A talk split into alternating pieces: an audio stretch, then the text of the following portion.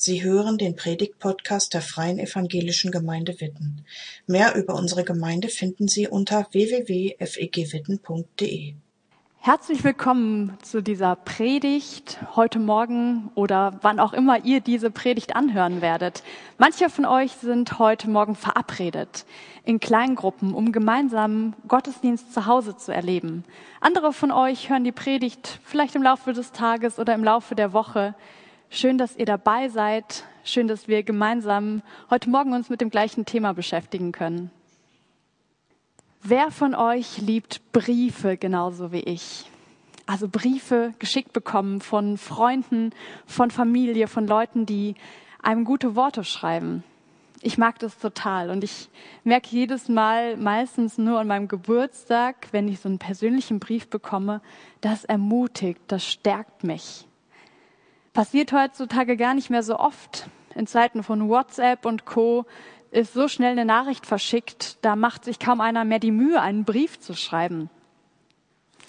Aber Briefe haben einen ganz anderen bleibenden Wert, wie ich finde. Und ich finde es so schön, dass die Bibel ein Buch voller Schriftstücke ist, auch voller Briefe, die wir lesen können, die nicht morgen schon weg sind, weil sie vielleicht versehentlich gelöscht wurden, sondern die Bibel ist so ein Buch, wo wo enorm viel Ermutigung für mich drin steckt und auch Hoffnung. Und manchmal schlage ich die Bibel auf und freue mich einfach über diese Briefe, für, um diese Worte, die die Menschen irgendwann aufgeschrieben haben und durch die Gott heute noch zu mir spricht. Einen, einen dieser Briefe habe ich euch heute mitgebracht oder einen Abschnitt aus einem Buch in der Bibel, wo Jeremia an ein ganzes Volk schreibt. Es war auch ein Brief, es waren Worte, die er vor 2600 Jahren geschrieben hat. Also ein uralter Brief, wo aber enorm viel Kraft drin liegt und wo ich für mich heute und auch für uns als Gemeinschaft, als Gemeinde sehr viel Trost drin wiederfinde. Vielleicht mal zum Kontext dieses Briefes. Also es handelt sich um das Jeremia-Buch. Im Jahr 700 nee, 597 vor Christus, das ist der Kontext, 597 vor Christus wird Jerusalem vom großen babylonischen Herrscher Nebukadnezar erobert. Ein wahnsinnig erschreckendes Ereignis in der Geschichte Israels. Die Stadt Jerusalem wird zerstört und geplündert. Und wir alle können uns das noch vorstellen heute, was für ein Entsetzen damit verbunden gewesen sein muss. Was für eine Gewalt, auch was für eine Vergewaltigung, was für eine Not darin gelegen haben muss. In den Medien, in den Nachrichten sehen wir in unserer Zeit auch immer wieder Städte und Gegenden, die ja von kriegerischen Mächten belagert werden und wo Zerstörung herrscht. Zum Glück, zum Glück nicht in unserem Land, aber wir haben ein Gespür dafür oder eine Vorstellung davon, was für eine Brutalität auch damit zusammenhängt. In diesem Kontext von Eroberung, von, ja, von Zerstörung und Plünderung hinein spricht Jeremia seine Worte, spricht Jeremia an das Volk Israel. Nebukadnezar, dieser babylonische Herrscher, war ein sehr kluger Mann. Das muss man dazu sagen. Er wusste schon, was für eine Auswirkung es haben würde, wenn das Volk Israel zerstreut wird. Er wusste, wenn ja, wenn das Könighaus, wenn die gesamte Oberschicht, alle Gelehrten und Handwerker verstreut werden und nicht mehr in einem Ort sind, dann ist der Wiederaufbau der Stadt viel, viel schwerer. Und er konnte schon vorhersehen, dass Jerusalem nicht mehr so schnell zu einer politischen oder kriegerischen Gefahr werden würde. Nun setzen, sitzen sie also fest, die Israeliten, in Babylon. Sie sind weggeführte Verbannte. Und der Prophet Jeremia ist einer derjenigen, der mit einem kleinen zurückgebliebenen Rest in Jerusalem ist. Sie wissen nicht weiter. Israel ist voller Entsetzen und Schrecken. Sie haben überhaupt keine Perspektive mehr für ihr Leben. Sie wissen nicht, was die nächsten Jahre kommen wird. Ihnen ist ihre Heimat genommen, ihre Hoffnung und Klage und auch Trauer prägen ihr Leben. Und in diesen Kontext hinein schreibt Jeremia, der in Jerusalem ist, Worte an das Volk Israel. Einen Brief, einen Brief, der ermutigt und tröstet. Und den habe ich euch heute mitgebracht. Ich will einen kleinen Abschnitt daraus vorlesen aus Jeremia 29. Ihr könnt das gerne mitlesen. Ich fange in Vers 4 an und ende in Vers 14, Jeremia 29, 4 bis 14. Allerdings habe ich so einen kleinen Ausschnitt in der Mitte ausgelassen. Lest gerne mit diese Worte des Trostes und der Ermutigung. Ich lese aus der Basisbibel. So spricht der Herr Zebaoth, der Gott Israels. Das ist meine Botschaft für alle in der Verbannung, die ich aus Jerusalem nach Babylon weggeführt habe. Baut Häuser und lasst euch darin nieder. Legt Gärten an und esst, was dort wächst. Heiratet und zeugt Söhne und Töchter. Verheiratet auch eure Söhne und Töchter, damit auch sie Kinder bekommen. Eure Zahl soll dort wachsen und nicht abnehmen. Seht zu, dass es der fremden Stadt gut geht, in die ich euch verbannt habe. Betet für sie zum Herrn.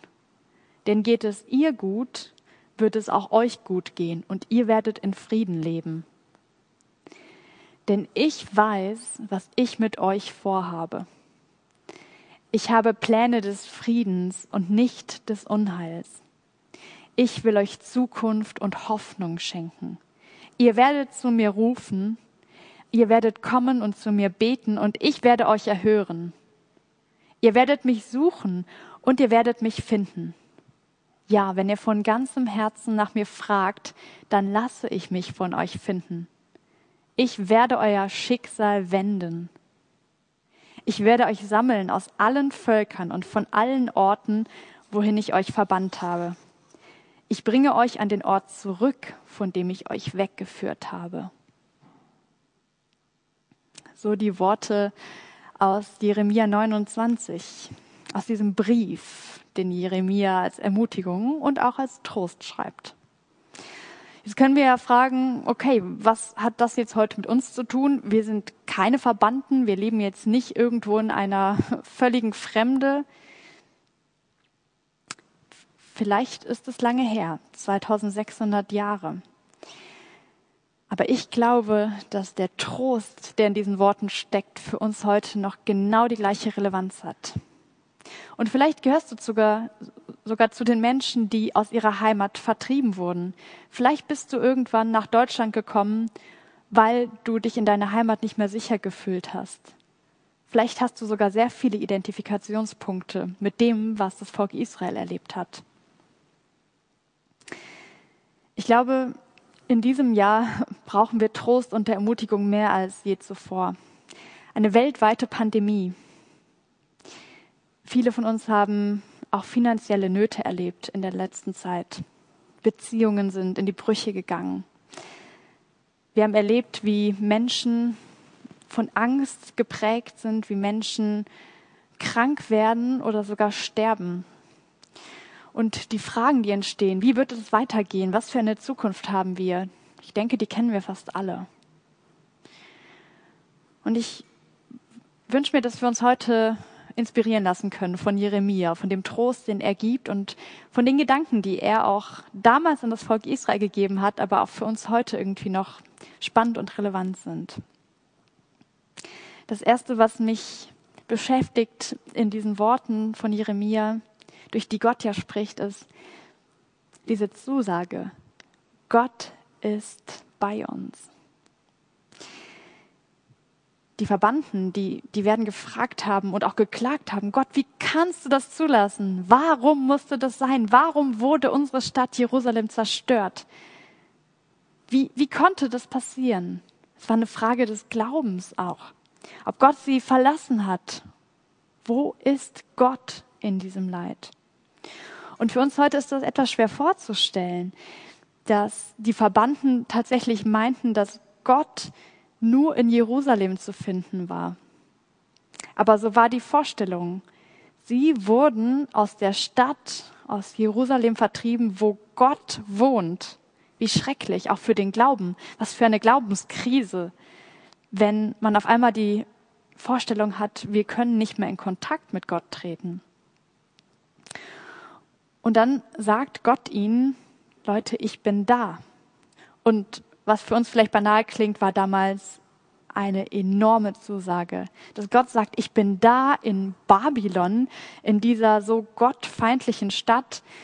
Das war die Ermutigung und der Trost schlechthin. Das Volk Israel hat immer wieder dann auch ähm, von Gott neue Impulse bekommen.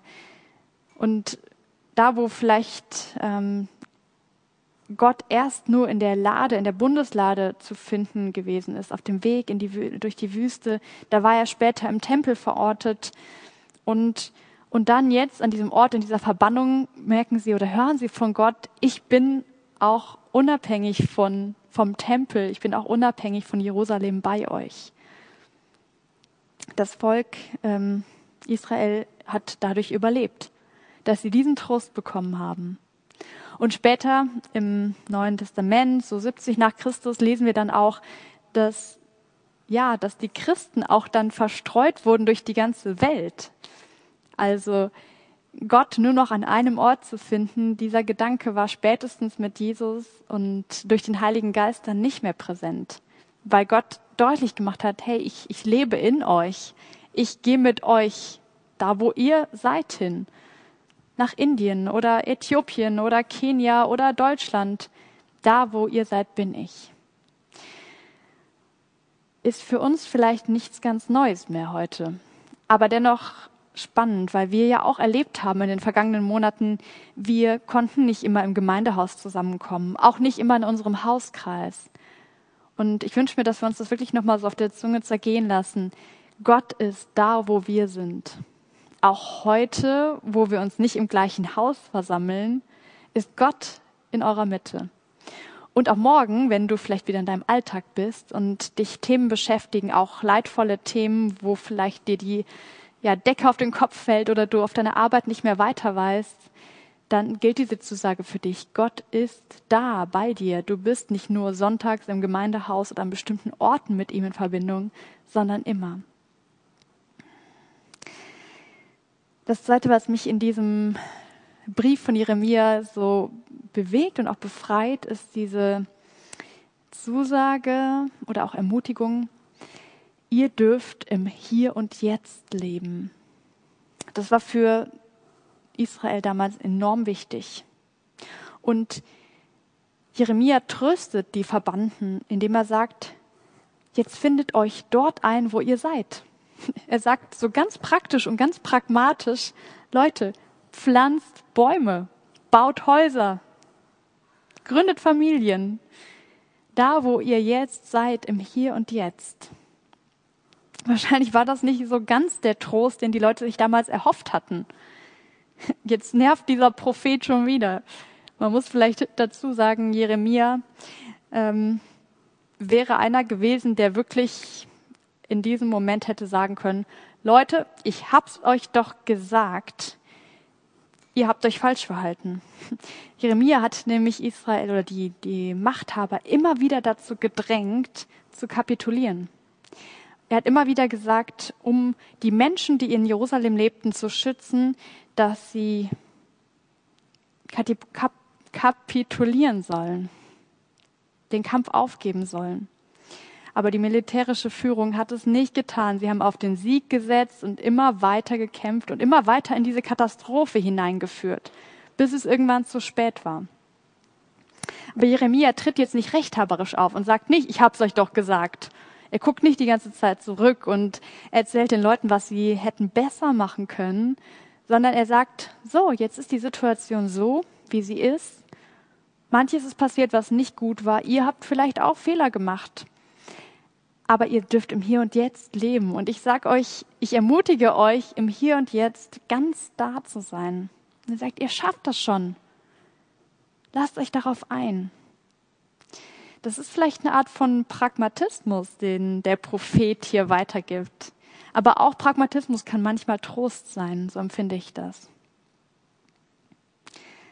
Dein Leben bleibt sinnvoll vor Gott, auch wenn du falsche Entscheidungen getroffen hast oder wenn Dinge passiert sind, die du dir so eigentlich nicht gewünscht hättest. Wir verstehen manchmal nicht, was Gott tut oder warum Dinge passieren. Und wenn ich zurückblicke auf die vergangenen Monate, denke ich auch oft, boah, also diese Pandemie, so hätte sie nicht sein müssen. Dieses Leid, auch außerhalb von Deutschland, weltweit gesehen, was für ein Leid da einfach uns Menschen entgegengeschleudert wurde. Das hätte ich mir wirklich anders gewünscht. Aber auch hier glaube ich, dass diese, dieser Zuspruch für uns gilt, zu sagen, hey, wir dürfen im Hier und Jetzt leben. Und das, was heute geht, das können wir tun. Da, wo wir heute Menschen begegnen können, da, wo wir heute uns freuen können, das dürfen wir tun. Das sollen wir tun. Und ich glaube, auch als Gemeinde ist es gut, wenn wir unseren Blick auf die Gegenwart richten. Wir können zurückblicken, wir können auch manches reflektieren, aber wir sollten nicht daran hängen bleiben, sondern überlegen, was ist heute dran für uns. Und worüber können wir uns auch heute freuen, was heute wieder geht, dass wir uns heute treffen können, in kleinen Gruppen zu Hause und nächste Woche wieder im Gemeindehaus. Wie schön. Und das Dritte aus diesem Text, was ich hm, sehr spannend finde, ist der Aspekt, dass wir beauftragt sind, unsere Stadt zu lieben. Also erstmal nochmal zu, zum Volk Israel. Da steht in Vers 7, seht zu, dass es der fremden Stadt gut geht, in die ich euch verbannt habe. Betet für sie zum Herrn. Das ist bestimmt nicht das Erste, was den Verbannten eingefallen ist. Ich vermute, die waren erstmal sauer und enttäuscht. Und wahrscheinlich war der erste Impuls, sich erstmal zurückzuziehen und zu sagen, wir Gläubigen, wir halten jetzt zusammen und wir grenzen uns von denen ab, von den Ungläubigen. Und diese Stadt hier, die gegen uns gewonnen hat und die uns jetzt hier so schlecht behandelt, da wollen wir nichts mit zu tun haben. Vermutlich der erste menschliche Impuls. So wäre es mir auf jeden Fall gegangen. Aber dann sagt Jeremia, betet für diese Stadt. Ihr sollt danach suchen, dass es dieser Stadt gut geht. Und ja, ihr seid jetzt auch Teil dieser Stadt. Gott hat euch hier hingestellt, aus welchen Gründen auch immer. Aber es ist nicht euer Auftrag, euch zurückzuziehen, sondern das Beste für diese Stadt zu suchen. Und das ist ein enorm aktuelles Thema, wie ich finde. Ich gehe mal davon aus, dass die meisten, die sich diese Predigt anhören, auch Zugezogene in Witten sind. Also ich bin es auf jeden Fall. Ich bin hier nicht geboren und viele andere wahrscheinlich auch nicht. Und das ist ja schon eine spannende Frage. Vielleicht aus beruflichen Gründen oder familiären Gründen sind wir hier in Witten gelandet. Die meisten nicht aus einer Verbannungssituation heraus. Aber trotzdem ist es ein Punkt, zu überlegen, wie komme ich in dem Ort an, in den Gott mich jetzt einfach gestellt hat, in dem ich jetzt gerade bin. Und wie komme ich damit zurecht, dass vielleicht auch manche Dinge nicht so laufen, wie ich das vielleicht aus meiner Heimat kenne und liebe? Vielleicht denkt der eine oder die andere ja sogar, ach, im Ruhrgebiet, da sind die Menschen immer so, ja, so derb im Umgang miteinander. Oder die wenigsten Leute sind da fromm. Vielleicht kommt ihr aus einer viel frommeren Gegend oder was auch immer. Es gibt vielleicht Punkte, wo ihr merkt, boah, ich bin anders geprägt und ich hätte es am liebsten wieder so wie in meiner Heimat. Und ich finde diesen, diese Ermutigung, aber auch diesen Auftrag zu sagen, hey, betet für eure Stadt, kommt da an, wo ihr seid, finde ich spannend und herausfordernd und mich ermutigt es. Der Prophet sagt nicht, ertragt das, ihr müsst jetzt halt da sein, in diesem blöden Babylon, sondern gestaltet es, betet für die Stadt. Wie geht's euch? Seid ihr schon mal betend durch Witten gelaufen? Habt ihr schon mal die Menschen gesegnet, die euch begegnet sind? Also vielleicht leise im Inneren für die Menschen gebetet, sie gesegnet, die euch beim Einkaufen entgegengekommen sind oder eure Nachbarn, die Menschen, denen, mit denen ihr im Kontakt seid.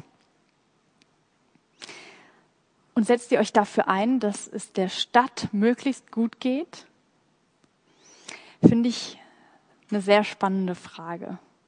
Nicht nur für uns als Einzelperson, sondern auch für uns als Gemeinde.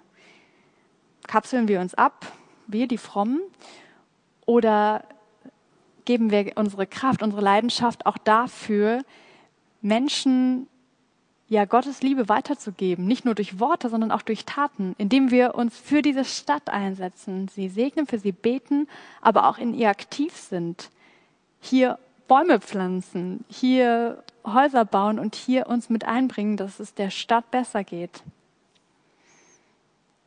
Ich glaube, es ist unser Auftrag als Gemeinde und dazu gehören wir als Einzelne, das Beste für unsere Stadt zu suchen, unsere Stadt zu lieben.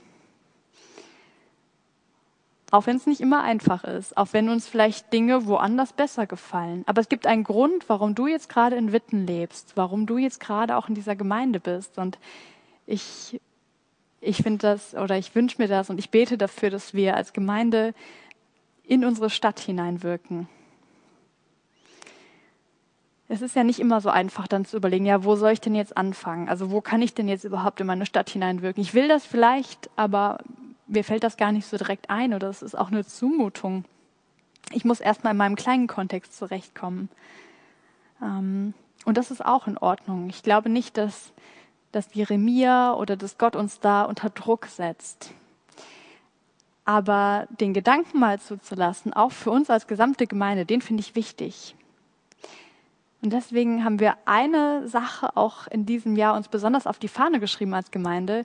Wir haben eine Gruppe von Studierenden aus Eversbach eingeladen in unsere Gemeinde. Im September sind die drei Wochen hier und wollen mit uns zusammen genau dieser Frage nachgehen. Wie können wir als Gemeinde unserer Stadt dienen? Wie können wir als Gemeinde uns so ausrichten, dass wir das Beste für unsere Stadt im Sinn haben?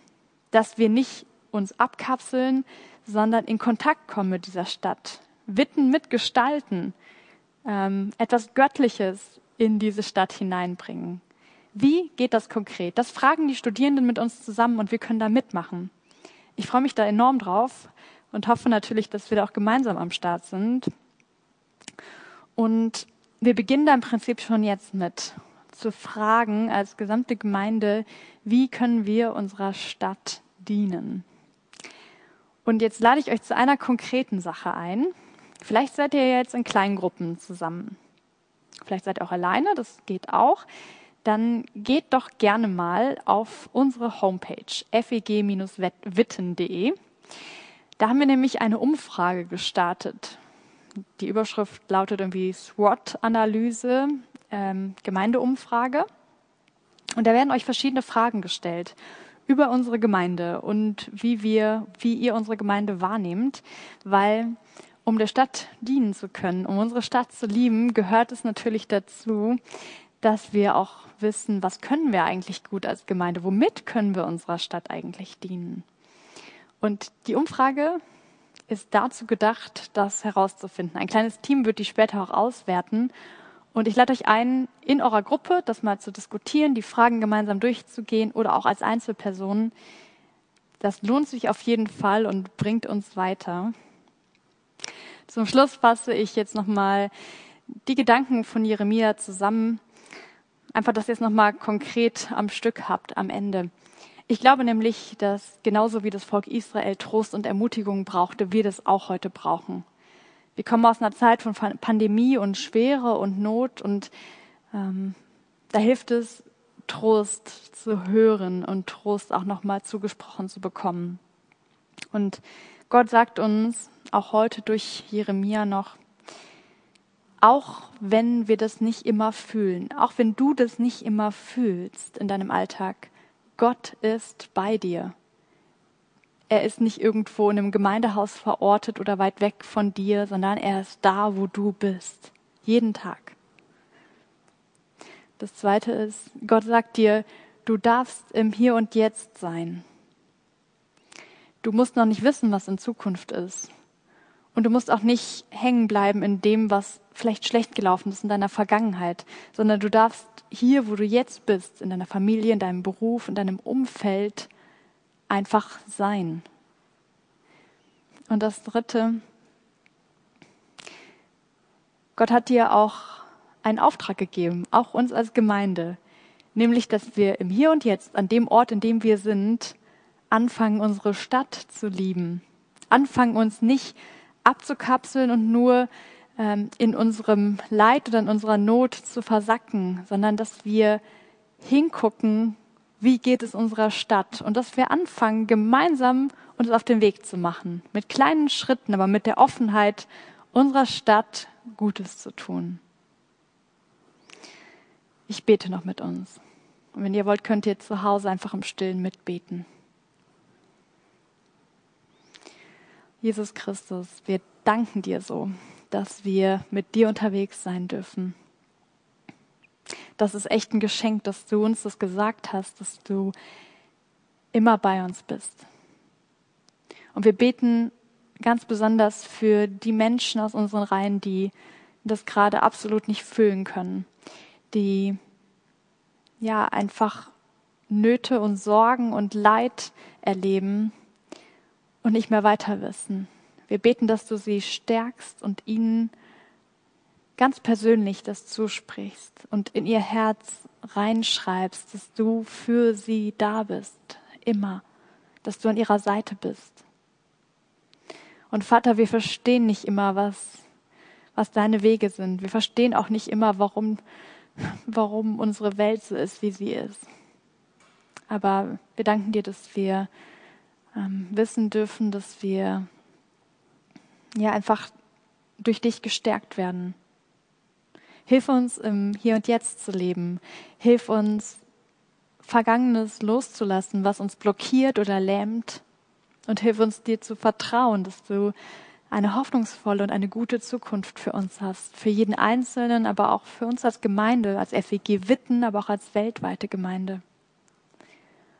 Und wir danken dir für diese Perspektive, auch nach außen zu gucken, in unsere Stadt zu gucken. Und du ermutigst uns ja, du, ja, du forderst uns sogar dazu auf, Jesus, dass wir uns nicht einkapseln, sondern dass wir unsere Stadt lieben, dass wir entdecken, was, was du in unserer Stadt bewegen willst. Und darum bitten wir auch, dass du uns das zeigst und dass wir gemeinsam mit dir hier in Witten oder da, wo wir leben, Salz und Licht für dich sind. Danke für diesen Tag, danke für deinen Segen und für dein Dasein in unserem Leben. Amen. Und jetzt lade ich euch ein, einfach da, wo ihr seid, ins Gespräch zu gehen, in euren Kleingruppen. Wir haben Fragen für euch vorbereitet, über die ihr euch austauschen könnt. Oder wenn ihr zu Hause alleine diese Predigt angeschaut habt, dann nehmt euch doch einfach einen Moment Zeit, noch darüber nachzudenken. Oder ruft einen lieben Freund oder eine liebe Freundin an. Gott segne euch. Danke fürs Zuhören. Sie wünschen sich jemanden, der ein offenes Herz und Ohr für Sie hat? Wir haben ein Team von Seelsorgern, das sich freut, für Sie da zu sein und vermitteln Ihnen gerne einen Kontakt. Anruf genügt unter Witten 93726.